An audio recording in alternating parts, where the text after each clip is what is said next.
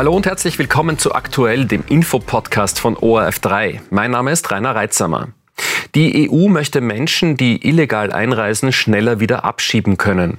Jahrelang ist über eine Verschärfung der Migrationsgesetze gestritten worden. Heute ist aus Brüssel ein Durchbruch verkündet worden. Die bisherige Migrationsbewegung soll eingedämmt werden.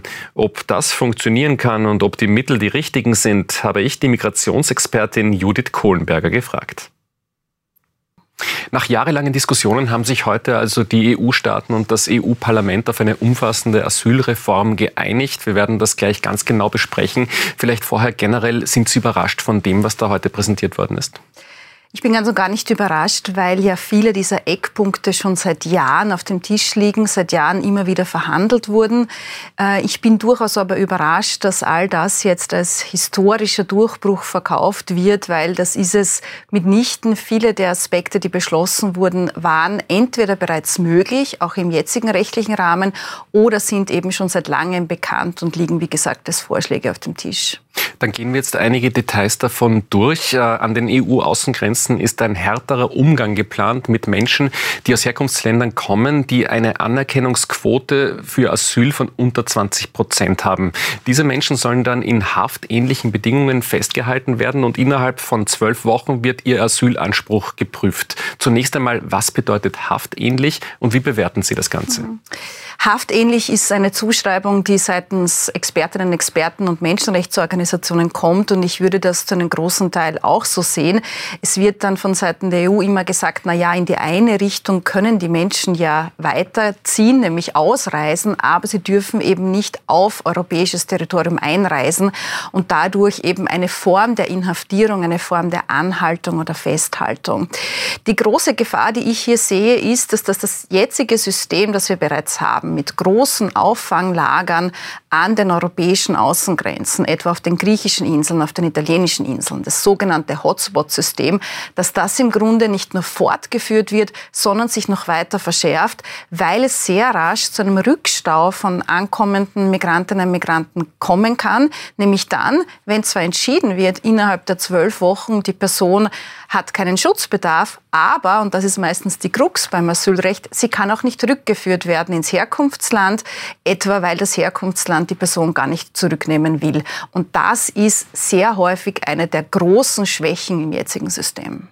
Eine Krisenverordnung soll den Fall regeln, dass es zu einem besonderen Anstieg der Migration kommt. In diesem Fall können Ankommende dann zum Beispiel länger unter diesen haftähnlichen Bedingungen festgehalten werden. Ähm, es können aber jetzt nicht einzelne Länder diese Krisenverordnung in Kraft setzen, sondern das kann nur der Europäische Rat mit qualifizierter Mehrheit. Was denken Sie, wie oft könnte das der Fall sein?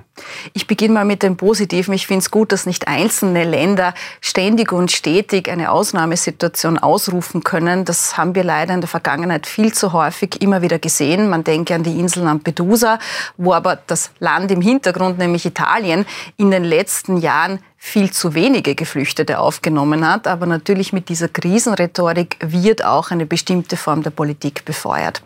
Bei der Krisenverordnung wird man sehen müssen, welche konkreten Situationen dann wirklich herangezogen werden können. Die qualifizierte Mehrheit ist sicherlich etwas, die sich meine ich, im jetzigen politischen Klima auf europäischer Ebene immer schneller und immer rascher finden wird lassen.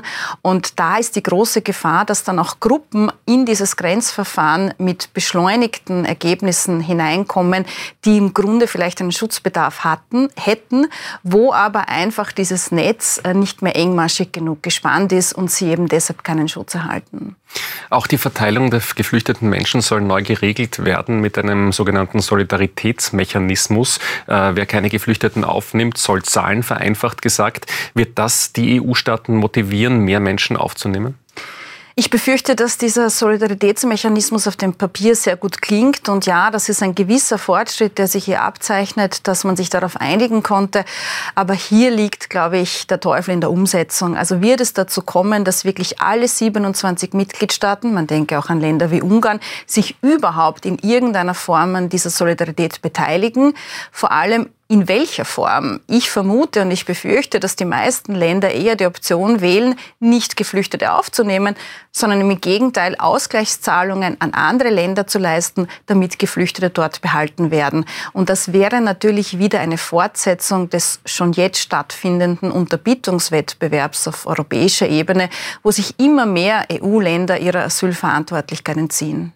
Was weiterhin gelten soll, ist der Grundsatz der Dublin-Regeln, wonach jener Staat zuständig ist, in dem die Asylwerber erstmals angekommen sind. Das hat sich bislang nicht bewährt. Warum hat man sich davon nicht getrennt? Das ist eine sehr gute Frage, die ich mir auch stelle.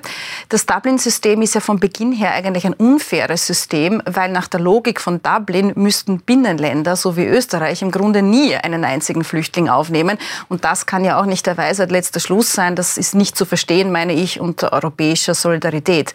Es wäre höchst an der Zeit gewesen, Dublin überhaupt mal wieder zur Umsetzung, zur Anwendung zu bringen. Das passiert nicht. Und genau das ist aus meiner Sicht der größte Kritikpunkt an der jetzigen Reform. Wir können uns noch die schönsten Regeln ausdenken, egal ob sie restriktiv sind oder, oder ob sie einer Form der humanen Kontrolle verpflichtet bleiben.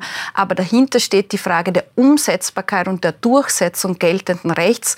Und genau da ist die Europäische Union im Bereich von Asyl und Migration in den letzten Jahren säumig geblieben. Umsetzbarkeit und Durchführbarkeit sind das eine. Und dann gab es immer wieder Bedenken, dass bei den Asylverfahren humanitäre Grundregeln eingehalten werden.